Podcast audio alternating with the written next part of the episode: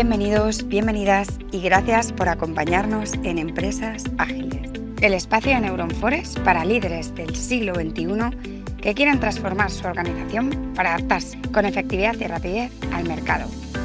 De la mano de expertos hablaremos de herramientas, técnicas y marcos de trabajo ágiles, cultura organizacional y la aplicación de todo ello en los distintos ámbitos de la empresa, lo que se denomina agilidad de negocio o business agility. ¿Qué te apuntas? Empezamos. Hola, bienvenidos a todos a otro capítulo de Empresas Ágiles. Mi nombre es Javier Martín de Ar y hoy vamos a hablar de una historia que ocurrió hace 20 años en el mundo del software y que quizás no nos lo han contado, ¿vale? Hemos hablado, eh, o sea, todo el mundo conoce la historia de Nokia, la historia de Blockbuster o de Kodak, que en otro momento hablaremos de ellas, pero hay una historia que eh, que ocurrió con Sony y Apple, que quizás no es tan conocida a pesar de que los productos de los que vamos a hablar sí son muy conocidos. Y, queremos explicar por qué es tan importante esta historia con respecto a, lo que llamamos business agility o agilidad de negocio, de la importancia que tiene ciertos aprendizajes que tenemos que llevarnos de, aquí. ¿vale? Esta historia la podéis ver en, en la biografía de Steve Jobs, la biografía oficial que recordemos que escribió un amigo suyo que se lo pidió él, eh, lo escribió cuando él todavía vivía, aunque murió unos meses después. Creo que se publicó poco después de, de morir, aunque él, autorizó eh, todo lo que ahí se cuenta, ¿vale? Y de hecho hay partes en las que se les critica, ¿no? No todo es una oda a la figura, ¿no? Pero bueno, hay un capítulo que a mí me llamó mucho la atención que hablaba del el iPod, ¿vale? No sé si os sonará el iPod. Eh, y de toda la parte de, de, cómo se gestó, ¿vale? Antes de nada, recordemos un poco la historia de Apple. En resumen, tampoco tengo exactamente todos los detalles, pero aproximadamente, ¿vale? En los años 80 Apple eh, funciona muy bien, ¿vale? Gracias al Apple II, que es un, ordenador de, sobremesa que crean con el concepto de una persona, un ordenador. Y además con un concepto eh, parecido a lo que es hoy en día Apple de fácil de usar, que los usuarios eh, no tengan que pensar mucho, que les dé un buen servicio, etcétera, ¿no? Con la mejor UX posible y Y, bueno, y eso es lo que hace que levante la empresa. En los años siguientes, Steve Jobs se centra mucho en nuevos productos eh, con esa filosofía de pensar en el usuario, facilidad, etc. ¿Qué le ocurre a, Steve Jobs en ese, en ese, periodo? Bueno, que no termina de acertar, lanza el primer Macintosh y, finalmente, por diferentes peleas internas, él también tiene un comportamiento muy disruptivo, muy desagradable, eh, lo acaban echando de su propia empresa, ¿vale? Entonces, unos años después, él, funda Next, una empresa, ¿vale? Una empresa que se dedica bueno, a montar un ordenador nuevo y tal, parecida a Apple en ese sentido, y funda Pixar, que es una de las cosas que mucha gente no sabe, ¿vale? Es decir, él, funda una empresa creativa, esto es importante, ¿vale? Total, que nos desplazamos a finales de los años 2000, cuando ya Apple va a quebrar, está fatal porque no termina de crear productos nuevos que en el mercado tengan sentido, además, todos los ordenadores tenían Windows, con lo cual, al no ser compatible, la gente hacía software para Windows, pero no para Apple porque no, no era rentable. Lo cual esto genera muchísimos problemas, ¿vale? Eh, convencen a Steve Jobs de que, de que vengan, compran Next, por decirlo de alguna manera, y que vuelva a ser CEO, ¿no? Y de hecho él llega, eh, revisa todos los productos de la compañía, existen impresoras de Apple, y él se las, las quita porque entiende que es un producto que no se alinea con su visión de sencillez, etc. Y entonces eh, ocurre lo siguiente, ¿no? El, el vamos a hablar del año 2000, a ver si os acordáis. piratería, ¿vale? el, sector de la música está destrozado cada vez están perdiendo más dinero, no saben qué hacer, ¿vale? La gente piratea muchísimo y todo viene a raíz del formato MP3. El formato MP3 permite eh, una descarga muy rápida, eh, permite, no es la mejor calidad del mundo, pero bueno, permite eso, ¿no?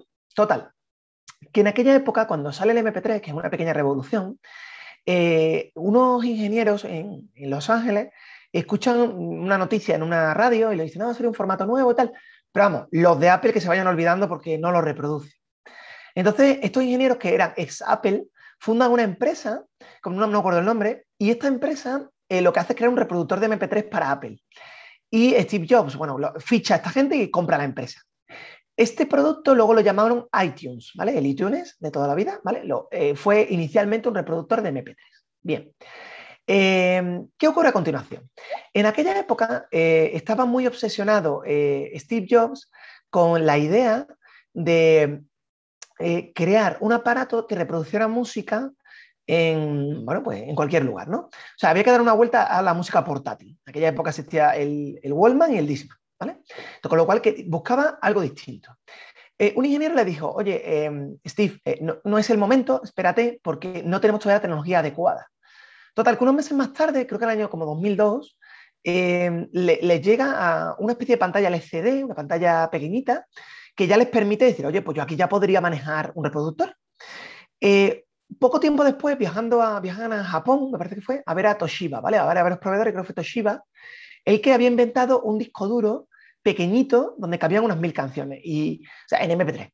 Y al, un ingeniero de un compañero de Steve Jobs, al verlo, dijo, oye, esto, esto puede funcionar. Entonces, cogiendo las dos piezas, ya lo tenemos. Luego se le inventó otro lo de la ruedecita, se contaron una serie de cosas, pero eh, al final con eso ya tenían todas las piezas necesarias para lanzar el iPod. Estuvieron como 6-7 meses y finalmente lo lanzan, ¿vale? Lanzan al mercado. ¿Cuál es el problema a continuación? Lo primero, el objetivo del iPod era, eh, yo reproduzco música, pero la configuración se hace en el Mac. Esto permite que tú la configuración difícil la haces con un ordenador, que necesitas teclado, creas listas de reproducción, hace cosas más complejas y, en el, y no te tienes que preocupar. Tú conectas tu iPod y el iPod ya se encarga de reproducir lo que tú has configurado. ¿Vale? Esa es un poco la idea. ¿Qué dice Steve Jobs? Dice, vale, esto está muy bien, pero tenemos un problema. Y es que la música viene de pirateo, no viene de, manera legal. Y el problema es que luego se escucha mal, eh, hay veces que te vas a cosas que no son, etc. Entonces, eh, las discográficas hablan con Steve Jobs y, para buscar una solución. Claro, él era la persona adecuada porque conocía el mundo creativo, sabía lo que era el mundo creativo, porque era, era CEO de Pixar, y conocía el mundo de la tecnología. ¿vale? Al final, y esta es una de las lecciones que tenemos que tener, en todo sector, cuando aparece el mundo digital, el sector se revoluciona y solo sobrevive el que se adapta. Le, pasó a la música, que ahora seguiremos contando, y, por ejemplo, el sector del taxi, que ha tenido que reinventarse muy rápido y, está sufriendo. ¿vale? O otros sectores como, por ejemplo, eh, pues que te digo yo, los, los videoclubs, ¿vale? que han desaparecido y el, eh, Netflix consiguió adaptarse, pero el Blockbuster no. ¿vale? Y esto es un ejemplo, o Nokia, con el mundo digital cuando aparecen los smartphones, ¿no? Total, que esta gente tiene ya el iPod y deciden una idea nueva que se le ocurre a Steve Jobs, que es vender canciones a un dólar. Para ello, habla con las diferentes discográficas, hay que hablar hasta con los artistas, porque hay contratos. Es decir, eh, ¿qué decía Steve Jobs? Vamos a ver. No me engañas, tú vendes un disco del cual hay tres canciones buenas y el resto son muy malas. Entonces, mm, no me la cuelas. La gente quiere ser dueña de sus canciones. ¿Por qué decimos esto? Las discográficas lo máximo que fueron capaces de hacer fue unos productos que eran parecidos a lo que hoy en día podemos decir que es Spotify, ¿vale? Pero eh, de una manera que, primero, como que te yo no los probé, eran productos que te trataban como si tú fueras a robarles, tenían demasiada seguridad, y además tú solo podías reproducir la música de esa discográfica, con lo cual, si querías reproducir música de todas, tenías que eh, contratar a todas. Y esto al final era un gran problema, ¿vale? Para, la, para, para eh, los usuarios. De hecho, eh, hubo un top de, peores aplicaciones del siglo y dos de ellas eran estas que habían hecho las diferentes discográficas. Eran un auténtico desastre, ¿vale? Total, que a raíz de todo esto, eh, Steve se le ocurre la idea de vender canciones individualmente. Habla con los artistas, bueno, lo vas convenciendo y se le ocurre esta idea. Además, el argumento es, vamos a ver, yo en el mercado tengo un 5% del mercado. Mm, en el peor de los casos, esta idea solo pones en riesgo un 5% de tu negocio. Déjame probar si es que no tienes otra, ¿vale? Y, entonces, bueno, esa es un poco la idea, ¿vale? Total, que, a raíz de, esto, ¿vale? De, toda esta idea, se lanza iTunes, ¿vale? Todo esto Sony fue la última en ser convencida, porque Sony, ya lo veremos, era una discográfica, pero también una empresa de tecnología, ¿no? Entonces Steve Jobs pone encima de la mesa iTunes y tal. Por cierto, además, en medio hay otra decisión controvertida, porque, eh, claro, ¿qué hacemos con los de Windows? Al final Steve Jobs decidió, dale, decidieron internamente en Apple poner en Windows un programa para poder utilizar el iPod, ¿vale? Esto fue muy controvertido, pero se decidió hacer porque si no los usuarios de Windows no podían utilizar el, iPod, ¿vale? Y ellos creían que iba a ser una revolución y que merecía la pena. Con lo cual lo hicieron. De hecho, yo, yo tenía el iPod, yo no soy muy de Apple, ¿eh? Pero lo tenía y, tenía el, iPod y lo tenía en Windows, o sea que, funcionaba, ¿no? Vale, pues ya tenemos este modelo. Cuando sale a la luz, ¿qué ocurre? Eh, el, tema es que eh, hay un previsor, un economista que dice, bueno, esta gente de Apple venderán un millón de canciones en seis meses. Tardaron seis días en vender un millón de canciones. ¿vale? Fue un éxito brutal. De hecho, fue tan brutal que reflotó Apple. El iPod fue lo que reflotó a la compañía, ¿vale? Fue lo que le permitió tener unos años después el 60% de la cuota de mercado. Un auténtico éxito brutal. ¿vale? Y, de hecho contaban que en las elecciones de 2008 que gana Obama, no me acuerdo quién era otro candidato, durante la, campaña electoral les preguntaron a los dos, ¿qué tienes en el iPod? Con el genérico, o sea, es, daban por hecho que tienes un iPod y que, qué tienes ahí, o sea, eh, para ver qué tipo de música escuchabas, ¿no? Era muy curioso, ¿no? Esta noticia, era algo que trascendió eh, eh, a todos los sectores del mundo, ¿no? y esto es algo bestial. Bien, el caso es que, eh, ¿por qué Sony no fue capaz de sacar el iPod o iTunes, que fueron las dos herramientas que reventaron el mercado? Fijaros en una cosa, esta historia no está conocida porque Sony no se hunde, Sony simplemente pierde una oportunidad de mercado. Cuando hablamos de maximizar valor, hablamos de ganar más dinero. No hablamos o de ganar del máximo dinero posible. No, lo, que no estamos diciendo es que tú, eh, eso, que vas a sobrevivir, que no te vas a hundir. No, a lo mejor, si el sector como las telco está en caída, pues que tú pierdes menos. Es un poco maximizar valor, ¿vale? Entonces, Sony perdió una oportunidad bestial porque recordemos que Sony era una empresa de tecnología, con lo cual eh, eh, podía haber fabricado estos productos. Era una empresa que era una discográfica, o sea, que tenía derechos de, muchos autores, con lo cual podía haber hecho este producto. Y además era el inventor del Wallman y del Discman, los precursores del, iPod, con lo cual perdieron su oportunidad. ¿Por qué? Por la manera de funcionar. ¿Vale? Contaban que había un ingeniero al que entrevistó el biógrafo de, Apple que venía de Sony y decía que en Sony el problema era que eran muy departamentales, Y que un departamento no podía sacar un producto al mercado que compitiera con el producto de otro departamento. Por ejemplo, el departamento de discos se vería afectado si el departamento de tecnología hubiera sacado un iTunes, porque es como tú me estás quitando ventas, no puedes hacer eso por regla interna. Cuidado, ¿Qué hacen en Apple? Claro, ¿quién mató al iPod? El iPhone. ¿Y cómo lo hizo? Pues porque esto yo lo decía muy fácil, antes de que el mercado nos fagocite, nos, nos fagocitamos nosotros mismos, es decir, comamos, no, hagamos un producto mejor que tumbe el nuestro, porque si no el mercado nos come. Y esa es una de las cosas que tenemos que aprender en las organizaciones. ¿vale? Está muy bien tener un producto que funciona, pero busca nuevos productos, nuevos servicios que sean mejores que el que tienes, porque si no, estás muerto. De hecho, hay una frase muy famosa que dice, no, lo que funciona no lo toque. Todo lo contrario, lo que funciona, tócalo para que siga funcionando. Si no te reinventas continuamente, estás muerto. Y de ahí, esa es una de las claves del Business Agility. Nuevos servicios, nuevos productos, no quedarte parado y seguir pensando. Un ejemplo muy bueno es Facebook. Facebook está cayendo en su uso.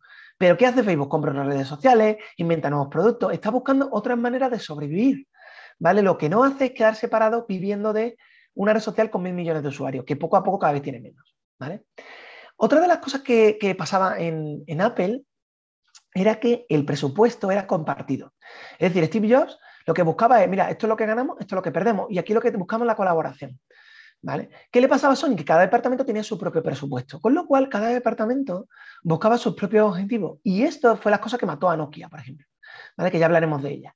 Con lo cual, mucho cuidado con eh, no conseguir que tus departamentos colaboren.